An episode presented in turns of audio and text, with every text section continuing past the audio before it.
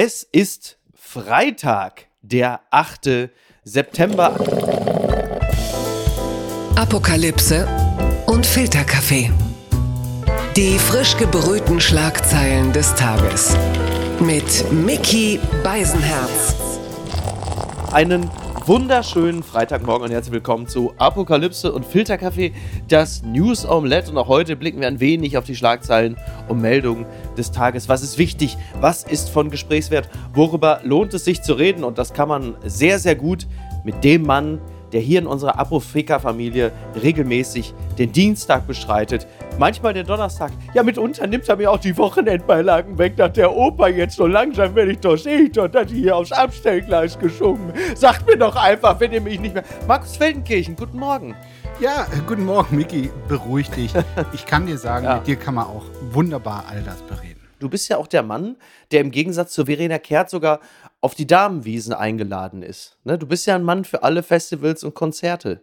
Ich bin äh, wirklich ein Mann für alle äh, Festivals und Konzerte und würde das jetzt auch allen Veranstaltern so einfach mal mitgeben. Aber bei der Damenwiesen äh, war ich komischerweise, das, das ist das Einzige, was mir fehlt dieses Jahr die wird ja geleitet schon seit Jahr Jahrhunderten, muss man ja fast sagen, von Regine Sixt, auf deren Kosten ich mir die Tage eigentlich noch einen miesen, gemeinen, hässlichen Witz erlauben wollte. Ich wollte nämlich eigentlich ein Foto von ihr nehmen, wollte drunter schreiben, alles Gute zum 75. Alice Cooper. Aber das habe ich mir natürlich verkniffen, weil ich ein Stück weit Angst hatte, dass da drunter wieder steht, ach, jetzt lustig, die alte Frau, Ableism, Sexism, Lookism und auch, äh, äh, was weiß ich was da noch. Ich hatte einfach wirklich, das sind Gags aus der Kategorie, die traue ich mich heute nicht mehr. Die hätte ich 2013 noch gemacht. Heute sage ich, den Stress spare ich mir. Das war. stimmt. Aber seit wann trinkst du schon am Morgen? ja, ich bin jetzt ja in der zweiten Hälfte der 40er angekommen und wer weiß, wie viel Zeit mir noch bleibt. Das Leben ist so schön, um es äh, nüchtern auf sich zurauschen zu sehen. Sag mal, Lollapalooza an diesem Wochenende, Markus?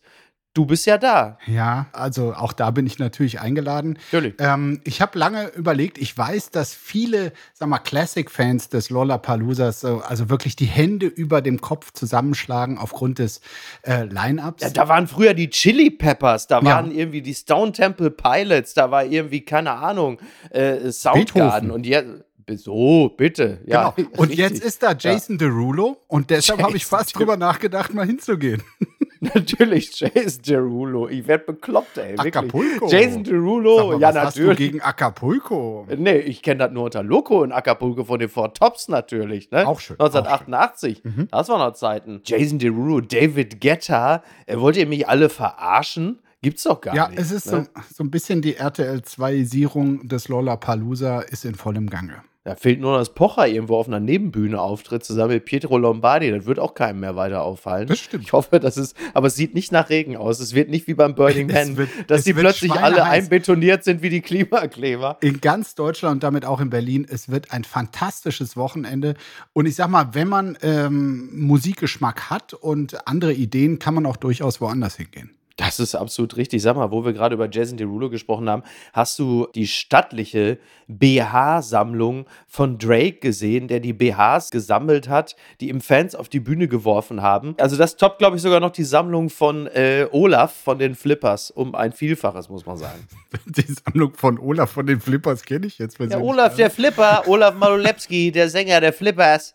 Mein Gott, Markus, okay, ich dachte, du bist. Sag mal, ich weiß, dass Kuzmani das Kulturressort beim Spiegel leitet, aber sowas weiß man aber doch. Aber ich kenne nicht dessen BH-Sammlung. Von Kuzmani die BH-Sammlung? Hat Stefan Kuzmani so eine stattliche BH-Sammlung? Der hat sehr, sehr vieles. Äh, auch vieles, was ich gar nicht wissen will. Das, äh, das kann man schon sagen. Ja, Richtig, aber ich ja. meine, bei Drake konnte man es ja nicht übersehen. Ähm, zumindest wollte er, dass man es sieht. Äh, er hat es auf äh, Insta geteilt und äh, da ist, äh, ja, die, die User haben es auch direkt gefeiert. Äh, der Mann hat mehr BHs als Victoria's Secret, gefiel mir da als Kommentar.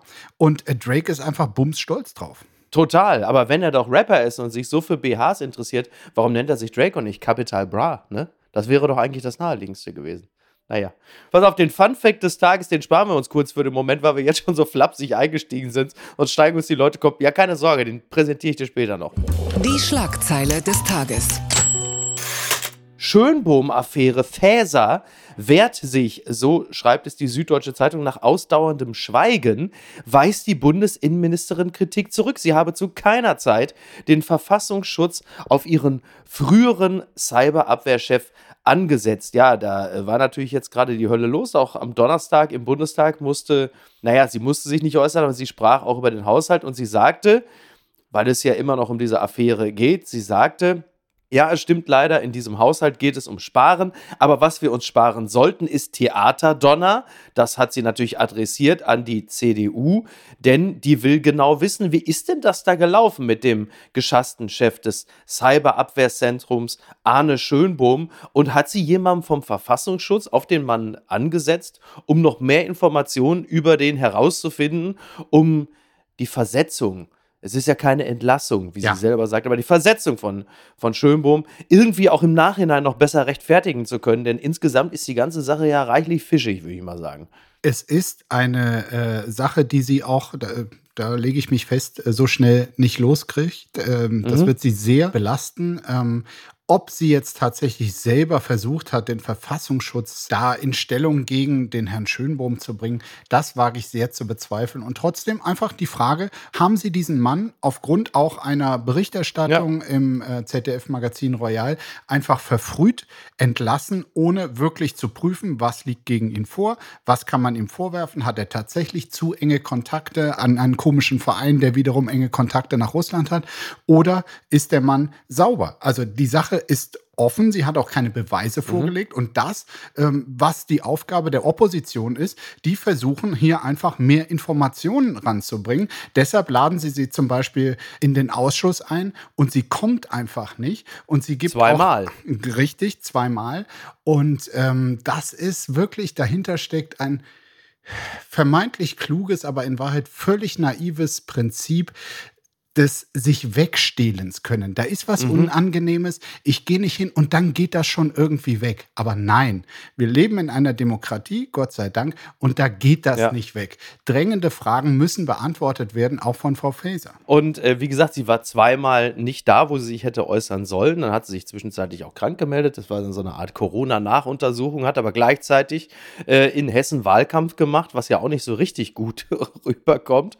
Und so wie es derzeit aussieht, sieht, ist es ja tatsächlich so, oder es scheint so zu sein, die, der Verdacht äh, erhärtet sich ja, dass nach der Berichterstattung, wie du richtigerweise sagtest, vom ZDF-Magazin Royal, die, ähm, ich, ich sag's mal so, die einer Geschichte und einer guten Pointe möglicherweise äh, die Wahrheit äh, geopfert haben oder zumindest einmal sich nicht allzu sehr um, um Fakten bemüht haben und dass sie darauf sich draufgesetzt hat und gesagt hat, huch, wenn das so ist und wenn die allgemeine Stimmung so ist, die digitale, ja, da muss man natürlich sofort reagieren.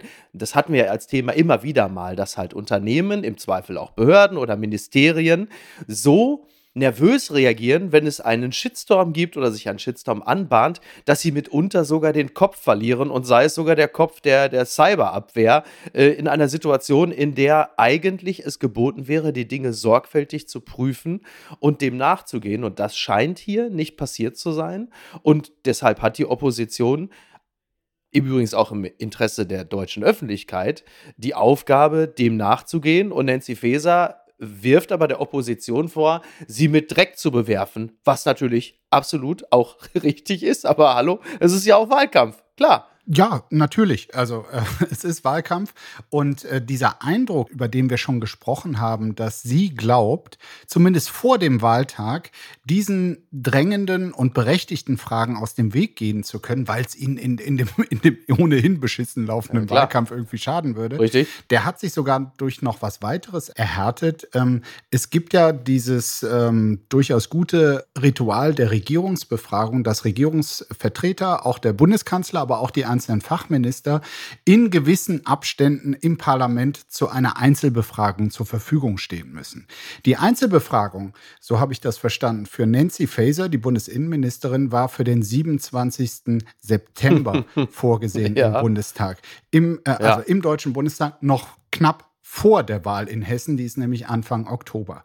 Daraufhin soll sie mit ihrem lieben Kollegen Boris Pistorius getauscht haben, dessen Termin nämlich am 13. Dezember äh, dran war. Und erst als kritische Nachfragen auch von äh, meinen Kolleginnen mhm. und Kollegen aus dem Journalismus sie erreichten, äh, wurde dann gestern auch wieder zurückgetauscht. Und auch das wirft nochmal so, also es mag einen guten Grund ja. dafür gegeben haben, aber es, es, es weckt doch oder es nährt den Eindruck, dass hier jemand einfach davonlaufen will. Zumindest vor dem Wahltag. Würde ich an Ihrer Stelle übrigens sowieso machen, weil das Ergebnis, aber gut, das ist, naja. Die gute Tat des Tages.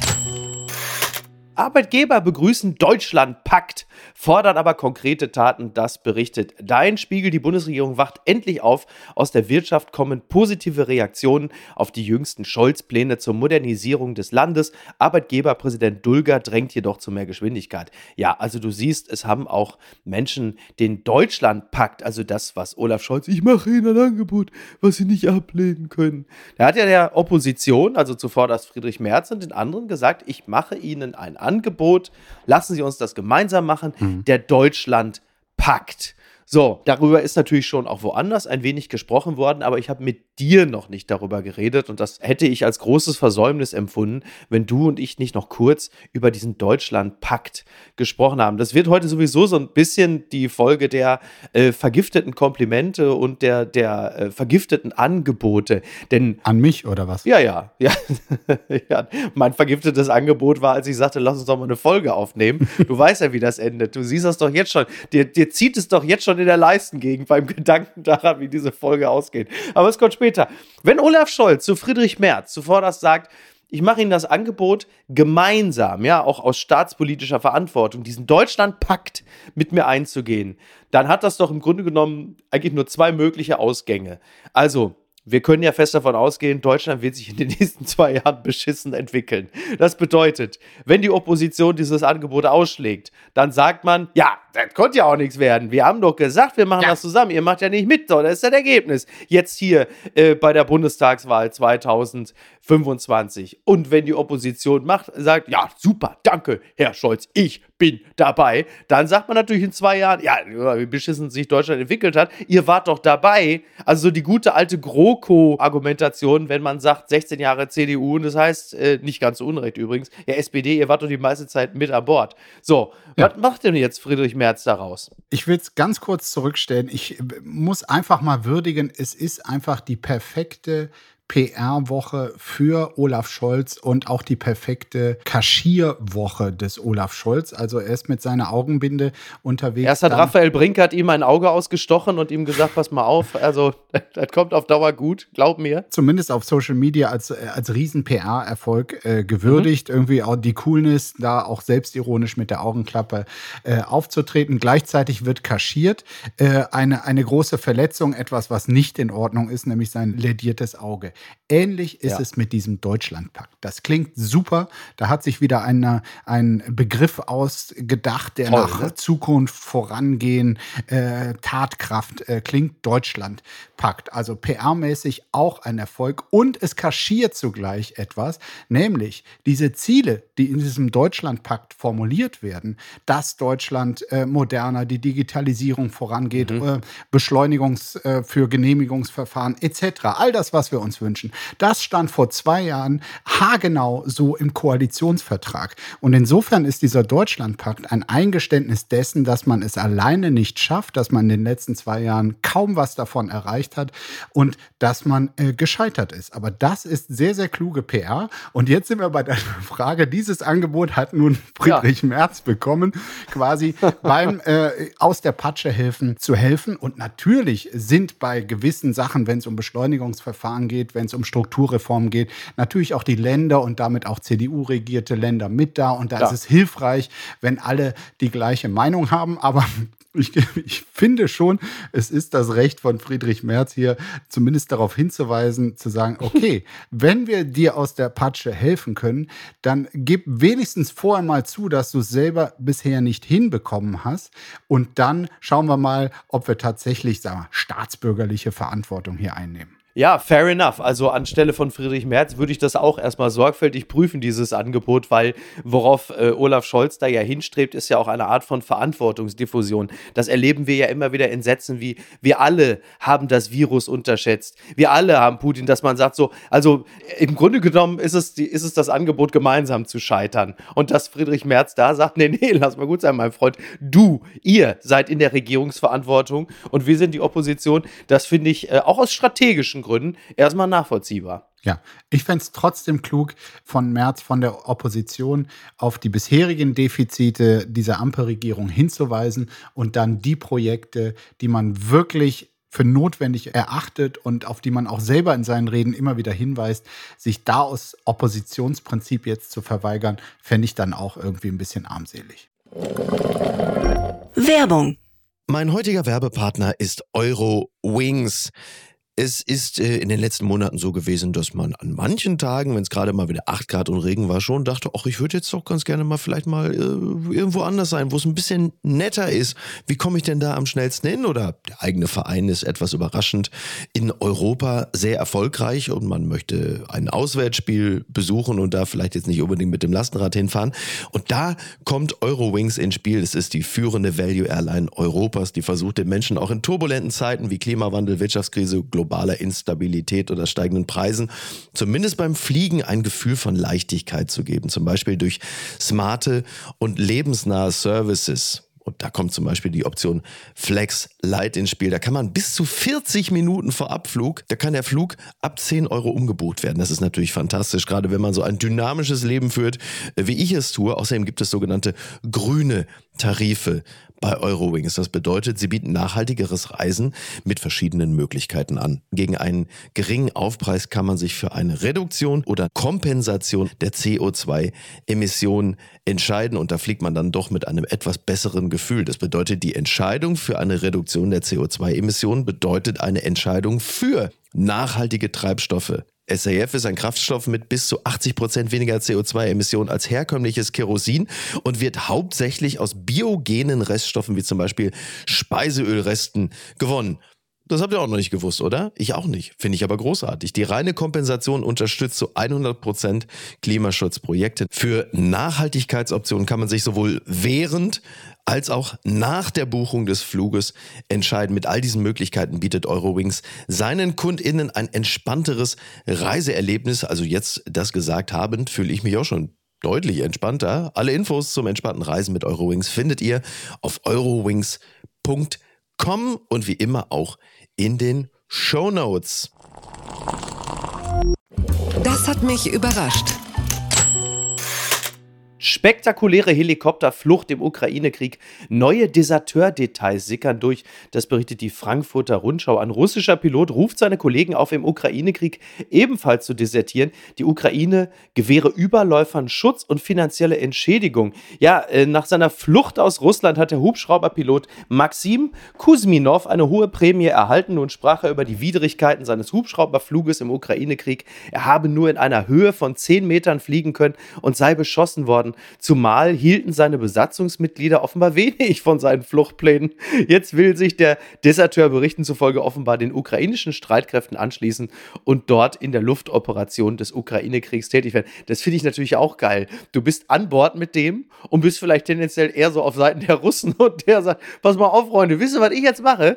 Ich äh, fliege da jetzt mal rüber. Ich bin jetzt in dem Ich mach Team. rüber. Ich mach rüber. Toll. Ich bin der Kolomuani äh, der Russen und ich bin jetzt aber mal in dem Team. Und ähm, das, also man nur so aus dieser Perspektive auch eine interessante Entwicklung. Aber da wird Putin wahrscheinlich, so wie wir ihn kennen, äh, milde sein und sagen, hey, also im Zweifel auch ein bisschen für den Angeklagten. Da kann man jetzt auch nicht gleich jeden da abschießen. Aber ist schon, äh, schon interessant. So, also so kann man es natürlich machen. Das ist ja ein lohnendes Geschäft eigentlich. Es ist sehr lohnend. Also klar, die, die da mitgeflüchtet sind, die äh, es nicht wollten, die können einem ein bisschen leid tun. Aber vielleicht wurden ja. sie zu ihrem Glück äh, gezwungen. Aber der Typ ist da ja wirklich irgendwie zehn Meter Höhe über ähm, ähm, habe ich gelesen, über den Boden musste, der dort flüchten. Hätten wir aus 10 Metern noch abspringen können. Ne, gleichzeitig wurde auf diesen Hubschrauber äh, geschossen. Also das war schon äh, dramatisch, aber die Flucht hat sich zumindest für den Piloten äh, gelohnt. Äh, ja. Eine halbe Million US-Dollar soll er dafür von der Ukraine bekommen haben. Die, und das äh, haben sie dann auch zugegeben irgendwie,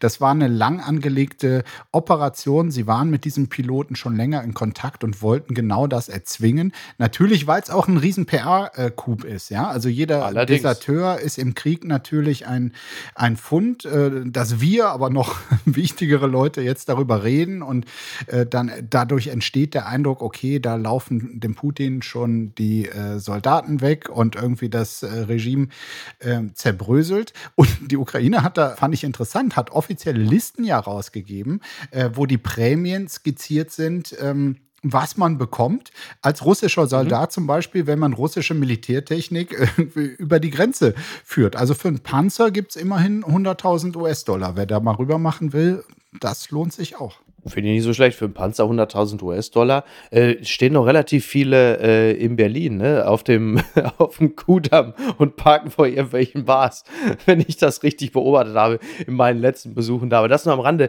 Weil, weil du gerade von Listen sprachst. Also die Ukraine gibt ja noch ganz andere Listen raus, nämlich, äh, dass ihnen äh, viel zu viele Leute desertieren. Also sie haben sehr, sehr viele Menschen im wehrfähigen Alter. Äh, laut EU halten sich in den europäischen Staaten mehr als 650.000 Ukrainer zwischen 18 und 60 Jahren auf, mhm. äh, die jetzt in Polen, Tschechien und Deutschland sind. Und die sollten eigentlich, also Zelensky wünscht sich oder er fordert es, dass die EU-Staaten diese mutmaßlichen Deserteure, dass sie ausgeliefert werden. Und weil wir ja auch ähm, moralische, äh, gesellschaftliche Fragen hier immer wieder gerne erörtern, stelle ich dir die Frage, die ich mir selber natürlich auch gestellt habe. Also wir liefern ja Waffen an die Ukraine mit dem Sinn und Zweck, dass die Ukraine am Ende ja auch unsere Interessen verteidigt. Nicht nur sich selbst, sondern auch die europäische Friedens- und Sicherheitsordnung, wie man so schön sagt. Mhm. Können wir gleichzeitig uns aber verweigern und sagen, die Waffen könnt ihr haben, aber wenn die Leute nicht an die Waffen wollen,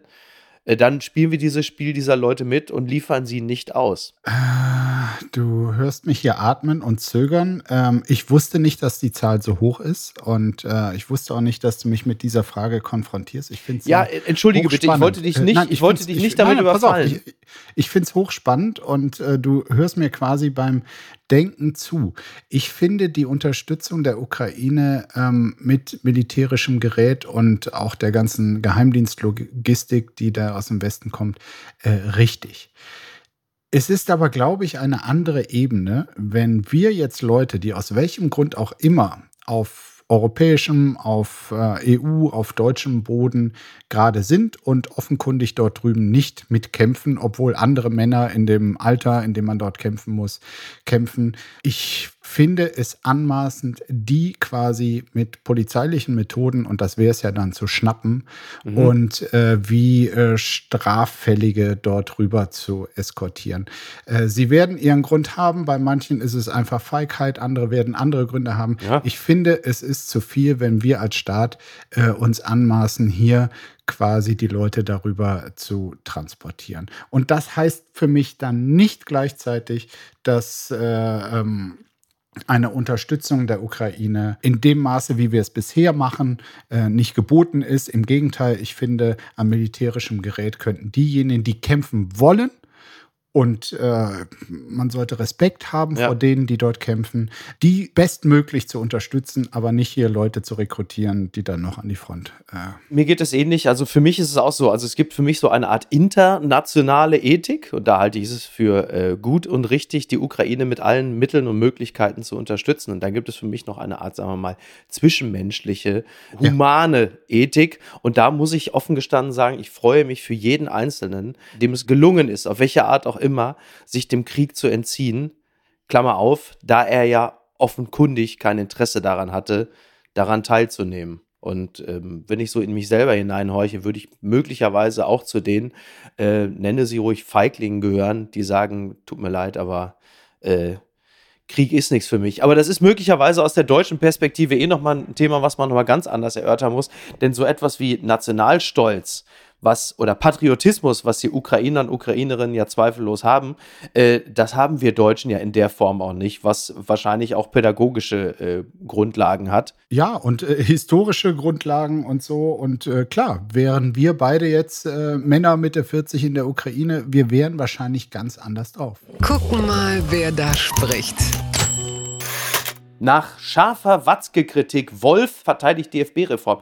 Das zitiert der Kicker. Mit Hans-Joachim Watzke hat der eigene Vizepräsident die neuen Pläne des DFB im Kinderfußball teils polemisch kritisiert. Der neue zuständige Direktor Hannes Wolf reagierte nun. Ja, Aki Watzke ist ja nun mal Teil so dieses DFB-Präsidiums. Ja. Und er sagte dann bei irgendeiner Veranstaltung, sagte Aki Watzke, also so wieder so, er merzte da so ein bisschen vor sich hin. Er ist ja auch Sauerländer und sagte, ja, es gab ja auch die Diskussion, nicht mehr auf Tore zu spielen. Demnächst spielen wir dann noch ohne Ball. Ne? Oder wir machen den Ecki, damit die, äh, den, den etwas langsameren Jugendlichen nicht mehr wegläuft. Ne? Ja, und überhaupt im DFB und der Gesamtgesellschaft, ja, da gibt es zu viele, die sagen, wir müssen weniger Leistungsdruck und Stress. Na, das war jetzt schon. Nein, das, das, das war nicht Uli Hoeneß. Aber es rutschte so ein bisschen ab in Richtung Hoeneß so, ne? Der so, Stress am Arbeitsplatz und lieber ein bisschen mehr Homeoffice haben. Wir müssen alle fröhlich und friedlich sein und uns alle gut vertragen Nein. und am Ende gucken, dass wir noch einen finden, der das Ganze bezahlt. Also es ging ja wirklich sehr, also eigentlich, aber inhaltlich habe ich kaum einen Unterschied zu Uli Hoeneß gesehen. Der Uli Hoeneß sagt sowas nicht. Nein. Der ist geläutert seit Landsberg. Ja, genau. Achso, ich sage seit Lanz, seit Landsberg. Naja, aber ich finde es ja interessant. Also das, was Watzke da gesagt hat über ja. die neuen Trainingsmethoden beim DFB im Kinder- und Jugendfußball, also Hans-Joachim Watzke gehört ja zum DFB und Hannes Wolf ist ja derjenige, der neu installiert wurde, um sich beim DFB zum Beispiel um die Achtjährigen zu kümmern. Also das ja. heißt, sein eigener Chef schickt sich erstmal an, einen seiner hochrangigen Mitarbeiter äh, erstmal komplett zu demontieren und zu sagen, was eine Scheiße. Und es stimmt dann ja auch noch nicht mal. Hannes Wolf hat das Ganze dann ja auch noch konterkariert, wie du ja sicherlich weißt. Ja, ja, also ich fürchte, ähm, Aki Watzke hat da einfach die neue Leitlinie auch der Bundesregierung, ähm, dass Wölfe abzuschießen sind, irgendwie hier falsch verstanden, weil ja. es ist natürlich etwas, also äh, Wolf exekutiert hier oder wirbt für eine neue Denkschule im Jugendfußball, die zum. Beispiel ähm, das eben anders gespielt wird. Es heißt Funinho, richtig? Klingt auf jeden Fall sehr nach DFB Funinho. Dass auf vier ja. kleine Tore gespielt wird, dass irgendwie nicht dieses statische sieben oder elf äh, pro Mannschaft gegeneinander, sondern kleine Einheiten, zumindest in den jüngeren äh, Jahrgängen. Und ja. dadurch wird trainiert, einfach die individuelle Stärke, das Durchsetzungsvermögen im Dribbling, also die, die Spielkultur. Und das ist etwas, ein, ein System, was die Belgier, nachdem sie irgendeine Riesenkatastrophe, nicht die Vorrunde überstanden, was für Deutschland quasi Dauerzustand ist, äh, vor 20 Jahren erlitten haben, haben sie diesen Kulturwandel im quasi Jugendfußball eingeführt. Und das hat sich riesig ausgezahlt. Da sind dann äh, Spieler wie Eden Hazard, äh, ja. wie Kevin De Bruyne, wie Lukaku äh, quasi draus hervorgegangen. Äh, selbstbewusste Spieler, die im 1 zu 1 etwas können. Und also die Philosophie dahinter leuchtet total ein, gerade wenn man Leistung und Erfolg ähm, herbeiführen will. Ich fürchte einfach, dass Aki Watzke sich da nicht einfach, einfach in diese, in diese neue Kultur des äh, Jugendfußballtrainings, äh, dass er da noch nicht eingestiegen ist, weil sonst kann er das eigentlich nur begrüßen. Ich so wie ich das aus der Halbferne betrachte, äh, sagt, es ist wirklich höchste Zeit für so einen Kulturwandel. Aber was ich nicht so ganz verstehe, Markus, ne, wenn, wenn Atki Watzke doch so ein Problem hat mit einer jungen Mannschaft, die sich nicht für Punkte, Tore oder sowas interessiert, warum für ist er denn dann Geschäftsführer beim BVB? Der ist ja nun wirklich. also, das muss mir doch mal einer erklären. Ne? Ja, nein, ich glaube, er ist so traumatisiert von dem ja. äh, nicht letztendlichen sein. Siegeswillen und Erfolgswillen seiner Truppe, dass er Methoden, die den Erfolg der Zukunft bringen sollen, hier irgendwie wirklich äh, komischerweise misstraut. Das fällt natürlich in so eine gesellschaftliche Gesamtstimmung. Wir hatten gerade die Diskussion Klar. über die Bundesjugendspiele, Selbstverständlich. wo unter Nennung falscher äh, Vorwürfe so getan wird, als würde dieses ganze Prämierungssystem äh, Ehrenurkunde, Siegerurkunde wegfallen. Das ist aber gar nicht so. Es wird bei der Messung soll was geändert werden, aber der Leistungsgedanke ist nach wie vor da. Und bei dem, was quasi in der Jugendkultur oder in der Jugendtrainingskultur beim DFB entstehen soll, ist den ganzen polemischen Aussagen zum Trotz der Leistungsgedanke garantiert weiter implementiert. Oh, ich dachte, du wärst längst tot. Die äh, Causa Aiwanger natürlich. Aber sie ist noch nicht ganz platt, denn die FAZ berichtet von der Landtagsdebatte zur Flugblattaffäre. Und äh, Timo Frasch war dort. Äh, liebe Grüße an dieser Stelle, guter Mann. Und er zitiert äh, die Frage: Was verstehen Sie unter Reue? Denn Hubert Aiwanger musste sich da ja nochmal stellen. Hm. Irgendwie zumindest, aber so richtig, so der ganz große Aufklärungswille war auch da nicht wirklich. Du hast gesagt, der Aufklärungswille war nicht ganz so groß. Er hat einfach gar nichts gesagt. Er hat kein ja. Wort gesagt. Ja, oh, okay. Ja, das ist vielleicht, das ist vielleicht ganz korrekt wiedergegeben. Aber interessant, Ludwig Hartmann, er schlägt einen anderen Ton an als sonst im Parlament üblich, eindringlicher, weniger krawallig, suggestiver. Er formuliert fast nur Fragen an Aiwanger, an Söder. Manche davon erinnern an die Fragebögen von Max Frisch. Herr Aiwanger, was verstehen Sie unter Reue und Demut? Oder welche Rolle nimmt für Sie Journalismus in unserer Demokratie ein? An Söder gerichtet. Was bedeutet für Sie bürgerlich? Das hat mir gut gefallen. Das fand ich schön. Es ist am Ende ja eh nur alles eine Inszenierung, weil natürlich weder Söder noch Aiwanger noch größeres Interesse an der Aufklärung haben. Und die anderen, finde ich, wie der Kollege Hartmann da, so kann man es machen, ohne nämlich die ganz große äh. Empörungskeule, weil die haben wir ja schon seit über einer Woche. Also muss man ja dann, wenn der Termin schon steht, äh, nochmal anders vorgehen, finde ich. Ja, nein, also ich glaube, der, der Stand dieser Affäre ist so, alle, die riesig empört waren, aus meiner Sicht auch zu Recht, aber lassen wir es mal beiseite, die müssen einfach für den Moment akzeptieren, dass die beiden Herren entschlossen haben, dass keine Konsequenzen äh, aus der Flugblattaffäre gezogen werden, ähm, zumindest zunächst nicht. Und sie haben, sitzen auch tatsächlich an der Macht. Da können Journalisten noch so sehr toben, äh, da kann die Opposition noch so sehr toben. Sie haben die Macht, das für die nächsten Wochen durchzuziehen. Insofern müssen wir abwarten darauf, auf die Landtagswahl, weil das ist das Schöne in einer Demokratie. Da können auch schräge Vorgänge dann doch wieder von den Wählerinnen und Wählern bewertet werden. Und wie die ausgeht, und wer dann am Ende gerupft oder gekrönt oder ja. beide gerupft dastehen, da bin ich sehr gespannt drauf. Und das ist jetzt auch, jetzt gab es da einmal diese Woche so eine Umfrage, von wegen die Freien Wähler gehen hoch. Äh, so, ich traue dem noch nicht. Ich bin wirklich sehr gespannt auf dieses Wählervotum. Absolut, total. Wobei man ja sagen muss, wenn so ein Satz kommt wie von Söder, Schauen Sie, da darf jetzt natürlich nichts mehr kommen. Das ist natürlich immer so ein bisschen wie der Startschuss, ist so ein bisschen wie die Stadtwette an die Gemeinde äh, Mallersdorf-Pfaffenberg oder Mallersberg-Pfaffendorf oder was weiß ich, nach dem Motto, wer findet jetzt doch noch was gegen Alba, dann kommt irgendwie nächstens, und meistens ist ja dein Spiegel, der es aufschreibt, dann hast du nochmal irgendeinen ehemaligen Mitschüler, der sagt, der hat mal irgendwann im Sportunterricht das Bein nachgezogen. Das war doch ganz klar Goebbels-Verehrung. Also da darf man auch nochmal gespannt sein, was dann noch so nachkommt. Aber was ich richtig geil fand, und das hat mir wirklich gut gefallen bei hier Gilla, da, Gilla Palusa. Gilla da, das, genau. Gilla, Gilla, Gilla Palusa. Das, das, fand ich richtig gut. Ähm, als nämlich Friedrich, weil Söder hat es ja komplett totgeschwiegen, die ganze Aiwanger-Geschichte. Aiwanger ja auch. Und Söder dachte schon, okay, jetzt wird hier nicht mehr drüber gesprochen. Schauen Sie, das Thema ist tot. Wir reden nicht mehr drüber. Und Friedrich Merz, sein bester Kumpel, sagt, also ganz dick, mein Lieber Markus, ich da muss ich sagen, also das mit Aiwanger, das hast du brillant gelöst. Kompliment. Toll, ganz dick. Also richtig so das vergiftetste Kompliment überhaupt. Total. Also war ganz dick. Oder das mit dem Flugblatt von Aiwanger. Also Aiwanger und der Antisemitismus. Also Markus, wie du das da ausge also gelöst hast. Toll. Ganz so brillant. Hat mir gut gefallen. Dachte ich, klasse. Das ist Politik, oder? Das ist Politik, das war sehr glaubwürdig. Also das war ähm, genau den, den Vortrag von Claudia Pechstein in Uniform, ähm, der irgendwie sehr migrantenskeptisch, will ich es mal nennen, war. Den fand er damals auch brillant. Insofern, Stimmt. also das Urteilsvermögen äh, von Friedrich Merz, da kann man sich schon drauf verlassen. Was ist denn da schiefgelaufen?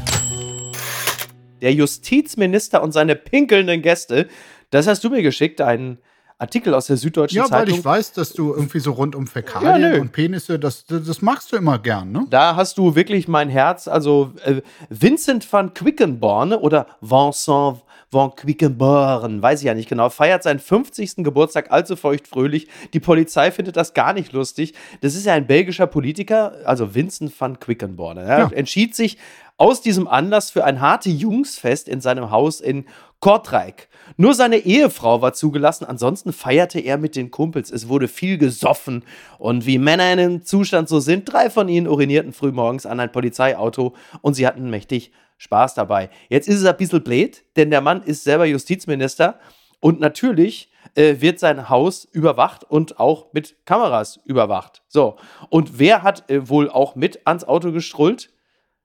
Laut Videomaterial war es ja wohl auch Van Quickenborne selbst. Das kommt natürlich nicht so gut. Der äh, in seinem Land auch Q, Quick oder auch Quickie genannt wird. Also, er nennt sich doch selber so, das finde ich ja viel geiler. Nennen Sie mich Q. Er nimmt für sich in Anspruch, als erster Belgier überhaupt ein iPhone besessen zu haben. Als er für das den belgischen Senat kandidierte, kündigte er für den Fall seiner Wahl an, erstmal einen Joint zu rauchen, was er dann auch nicht tat. Aber klar ist, der Mann äh, hält sich für eine sehr, sehr coole Socke. Und äh, ja, also sollte er da wirklich an dieses Auto gepinkelt haben, ähm, dann ist das etwas, also pff, ja, komm. schwierig für so einen Bundesjustizminister. Ne? Das ist, ähm, und dann können wir mal bei Nancy Faeser fragen, wie man da wieder rauskommt aus so einer Sache. Äh, genau. Aber er wiederum, ähm, heißt es hier in diesem Artikel, habe ein weiteres Video äh, präsentiert, was ihn entlasten würde. Leider weiß man nicht, was darauf zu sehen ist, aber das ist äh, ein höchst heikler Fall. Das wurde auch alles vor einem Untersuchungsausschuss. Also er ist da hingegangen mhm. und hat sich dem gestellt. Okay. Das ist halt ein Unterschied zu Nancy Faeser. Da wurden auch diese ganzen Videobilder seiner pinkelnden Kumpels, vielleicht auch von ihm, man Muss weiß er dann auch eine nicht. Urinprobe abgeben? Weil man kann es ja abgleichen, DNA-theoretisch theoretisch. Also, ja, kannst ja. Das könnte man. Du machst einen Abstrich am Polizeiwagen, dann hast du eine Urinprobe und sagst du, wie sieht's mit der DNA? Brauchst ja, glaube ich, noch nicht mal. Du machst ja nur machst ja einen DNA-Test und sagst so, wer hat hier dran gestrullt? Du, du und du, bitte vortreten. Also, ich bin auch nicht drauf gekommen, aber warum sind die Belgier nicht drauf gekommen? Es wäre es wär ganz leicht. Ja, ich habe keine Ahnung, wirklich. Und was macht Marco Buschmann in seiner Freizeit? Muss man an der Stelle auch mal. Ne? Ich habe ja das Foto gesehen und dachte zuerst, es sei Buschmann. Es gibt eine gewisse optische Ähnlichkeit, aber das ist natürlich total gemein. Ich glaube, unser Marco Buschmann, der würde sowas nie machen. Das ist wirklich ein anständiger Kerl. Also vielleicht ist er nicht anständig, aber ich glaube, er würde, er würde nicht an Polizeiautos pinkeln. Außerdem ist ja sein Spitzname nicht Q, sondern IQ. Das wissen wir ja. Ne? Fun Fact des Tages.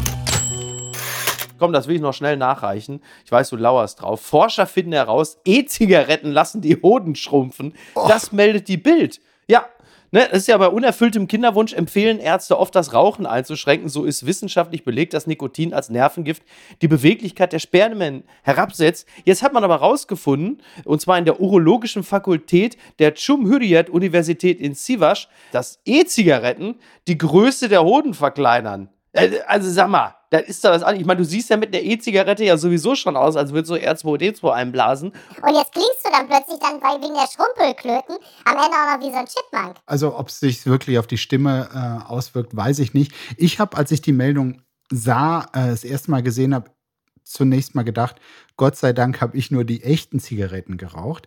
Aber dann bin ich da äh, tiefer eingestiegen ja. äh, in ja. diese Studie und ähm, dann sprechen einfach die nackten Zahlen. Ja. Es gibt die, diesen, diesen Test äh, bei Ratten, wurde er bisher nur gemacht, mhm. also ich glaube bei tierischen Ratten. Und ähm, da war dann, also wer keinem Rauch ausgesetzt war, der hatte 98,5 Millionen Spermien pro Millimeter. Das ist ja wirklich mhm. eine ganze Menge. Damit kann man viel zeugen. Äh, ja. Wenn du an E-Zigaretten geraucht hast, also als Nager, als, als ja. Ratte, ja. dann waren es 95,1. Ich finde Millionen Spermien pro Millimeter. Ich finde das immer noch eine ganze Menge. Aber klar, es sind drei Millionen weniger.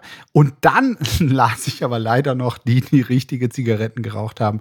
Da sind es nur 89 Millionen Spermien pro Millimeter. Das ist also wirklich bedeutend weniger. Da ist die Zahl der Spermien bei den E-Zigarettenrauchern noch näher dran von den Nichtrauchern als wirklich bei den richtigen Zigarettenrauchern. Helmut Schmidt hat, soweit ich weiß, nur eine Tochter. Ne? Stell mal vor, wenn der nicht geraucht hätte. Der hätte Kinder wie die wollen. Ich weiß. Ne? Der hatte am Ende wirklich nur noch eine Spermie.